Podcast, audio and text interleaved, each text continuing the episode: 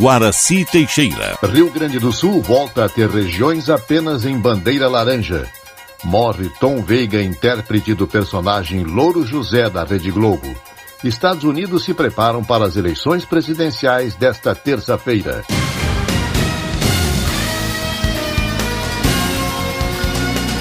Estação da Notícia.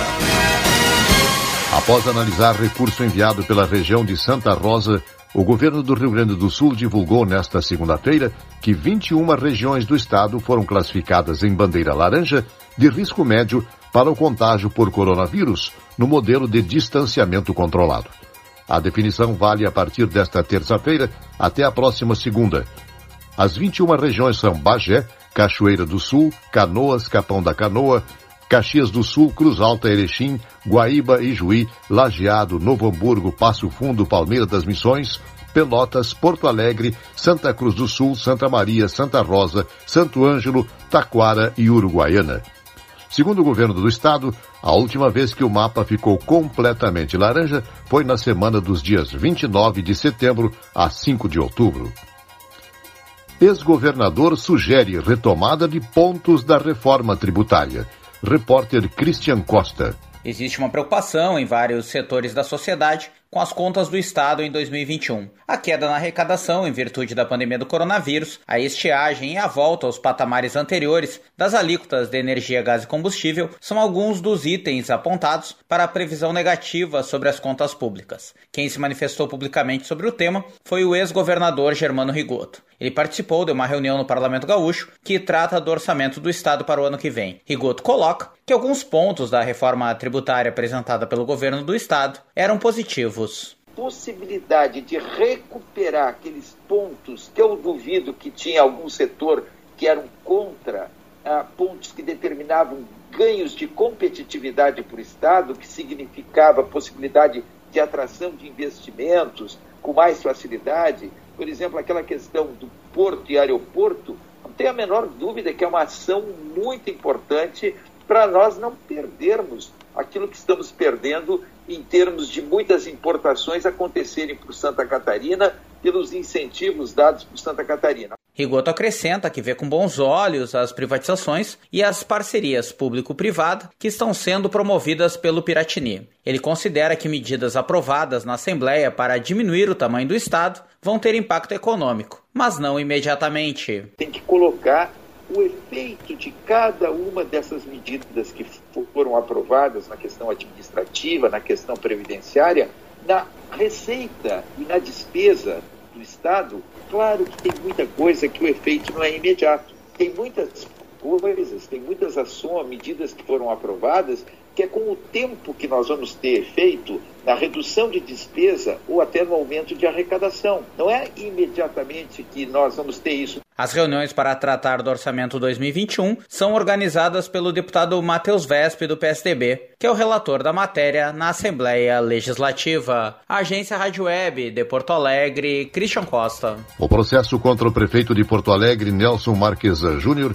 está prestes a ser arquivado, pois o Tribunal de Justiça do Rio Grande do Sul aceitou o pedido do fim do processo em primeira instância. Nelson Marquesan terá que apresentar até amanhã um depoimento por escrito e a defesa terá um prazo de cinco dias para apresentar o seu parecer. O resultado sairá na próxima segunda-feira, dia 9 de novembro.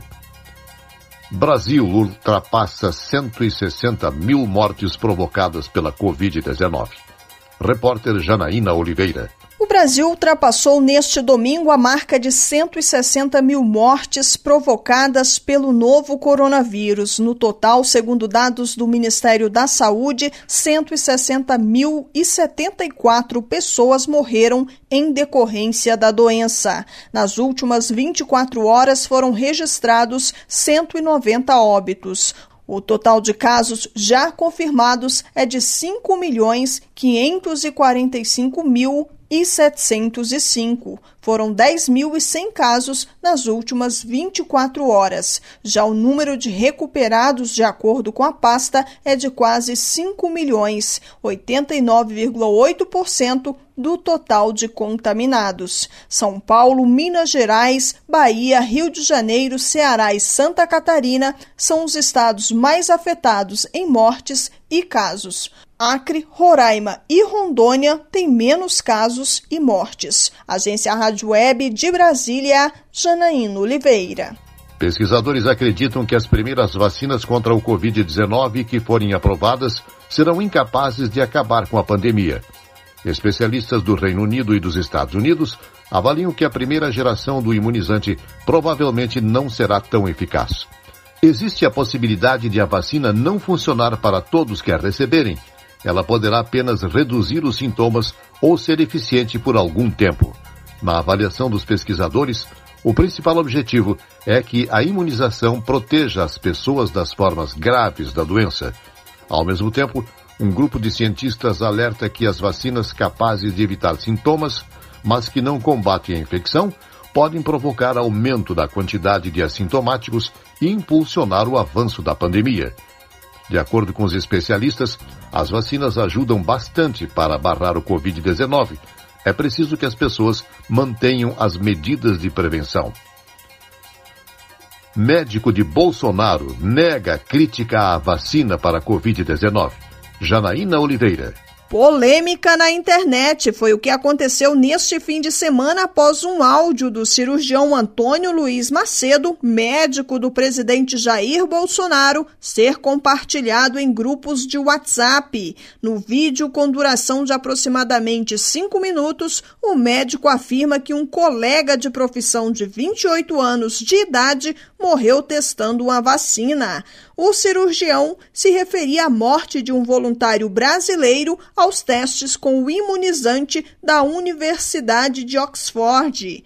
No áudio, Macedo também critica o posicionamento do governador de São Paulo, João Dória, em ser obrigatória a imunização. Por meio de nota aos veículos de comunicação, o cirurgião confirmou ser ele o autor da gravação mas disse ter sido mal interpretado. Afirmou que a crítica dele é direcionada à possibilidade de uso de qualquer vacina sem a autorização da Anvisa. Quanto falar que o óbito do médico teria sido provocado pela vacina em teste, o que, segundo a própria equipe que testa a vacina, não é verdade, disse não ser especialista no assunto. Sobre criticar João Dória, afirmou que quem tem que dar o aval com relação à obrigatoriedade da vacina são os médicos. Agência Rádio Web de Brasília, Janaína Oliveira. Passou para sete o número de pacientes mortos em incêndio no Hospital Bom Sucesso, no Rio de Janeiro, que ocorreu na semana passada. Ontem, faleceram um idoso que estava tratando a Covid-19 e um bebê de um ano que estava internado na unidade de pediatria da Universidade Federal do Rio de Janeiro. Dos 47 pacientes que ficaram internados no hospital, 22 já se recuperaram e 19 já receberam alta. Foi encontrado morto neste domingo em sua residência na Barra da Tijuca, no Rio de Janeiro, o ator Tom Veiga, que fazia a voz do papagaio Louro José no programa Mais Você da Rede Globo. Detalhes com Alain Barbosa. O ator Tom Veiga, que interpretava o Louro José no programa Mais Você da TV Globo, morreu neste domingo. Ele trabalhou no programa apresentado por Ana Maria Braga por mais de 20 anos. Segundo a emissora, o ator foi encontrado morto na casa dele, na Barra da Tijuca, no Rio de Janeiro. Tom Veiga trabalhava com Ana Maria Braga desde a TV Record, onde ela apresentava o programa Note a Note. Tom era assistente de estúdio foi lá que, em 1996, o Louro José foi criado. Em 2017, Tom Vegas chegou a se afastar do programa Mais Você, depois de passar mal. Depois do susto, Tom Veiga disse nas redes sociais que passou por um cateterismo e foi internado no Hospital Samaritano, no Rio de Janeiro. Em outubro deste ano, Tom Veiga se divorciou da empresária Cibele Hermínio. Ele estava casado com ela havia nove meses. Nas redes sociais, famosos e o clube do coração do ator, o Corinthians, se manifestaram pela perda de Tom Veiga. De Brasília, Alain Barbosa. Também morreu o ator escocês Sean Connery.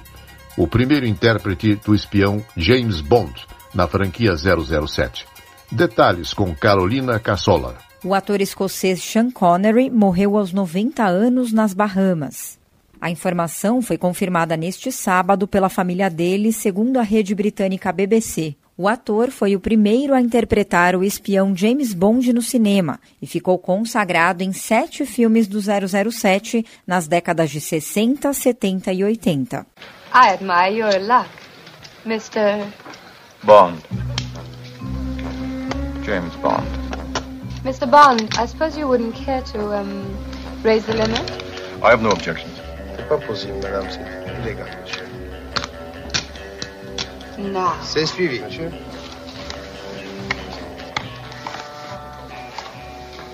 Looks like you're out to get me. It's an idea at that.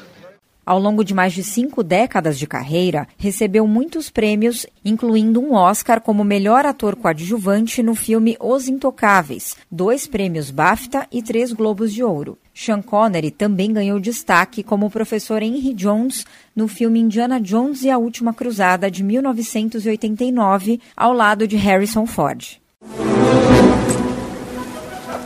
I suddenly remembered my Charlemagne. Let my armies be the rocks and the trees and the birds in the sky.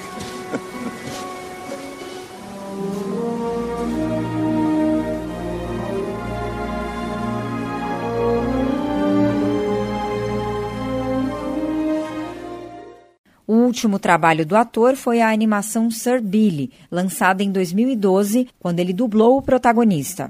Agência Rádio Web com informações internacionais, Carolina Cassola.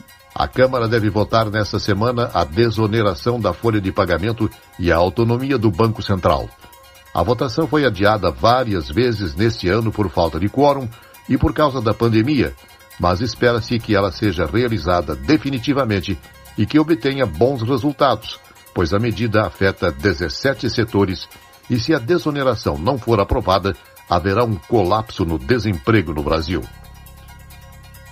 Ataque em universidade deixa 19 mortos no Afeganistão.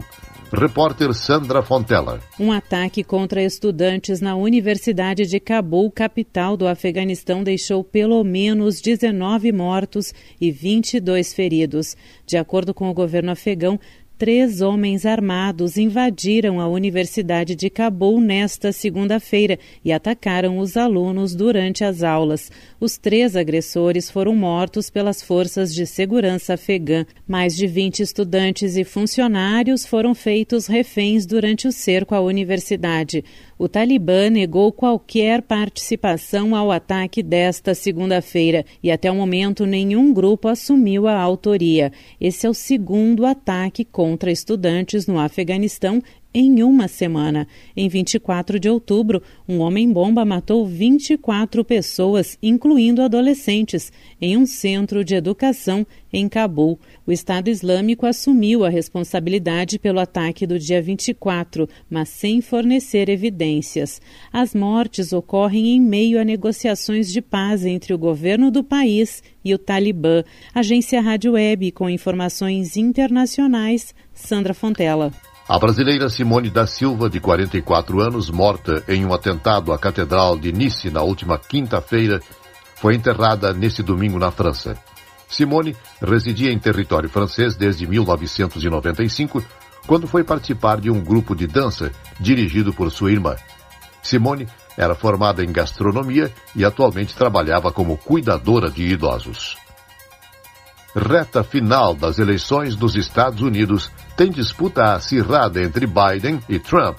Carolina Cassola. O futuro político dos Estados Unidos será decidido nesta terça-feira, 3 de novembro. Mais de 90 milhões de norte-americanos já votaram antecipadamente. Isso representa cerca de 65% do total de pessoas que compareceram às urnas nas últimas eleições presidenciais em 2016. Até o final da eleição, a participação do eleitor deve ser histórica, mesmo o voto não sendo obrigatório. O voto antecipado já é uma realidade nos Estados Unidos, mas neste ano se consolidou ainda mais pela preocupação de evitar aglomerações por conta do coronavírus.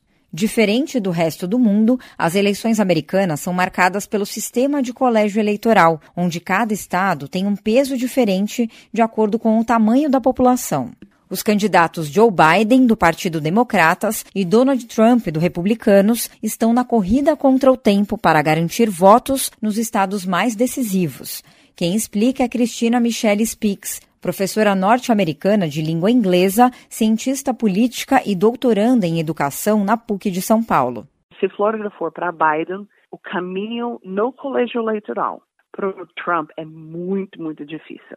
Agora, se Flórida fica com Trump, o caminho dele fica mais fácil. Aí depende da Pensilvânia, Michigan, de Wisconsin. Talvez esses quatro são os mais importantes. E Arizona, porque Arizona é, é, um que realmente não, não sabe se é republicano ou se é democrata. E foi Trump em 2016 mas tudo indica que vai Biden agora. Segundo a professora, os democratas adotaram uma estratégia inédita nesse pleito.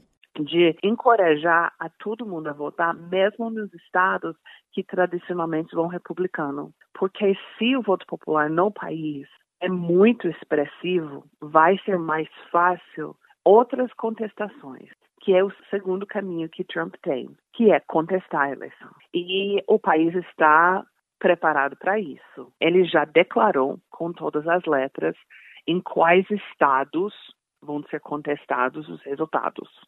Joe Biden aparece nas pesquisas mais recentes como favorito. De acordo com a professora Christina Speaks, se for eleito, será uma oportunidade de rediscutir o papel do colégio eleitoral, que perdeu muito apoio popular. Isso porque o sistema foi criado numa época em que poucas pessoas tinham acesso às informações políticas.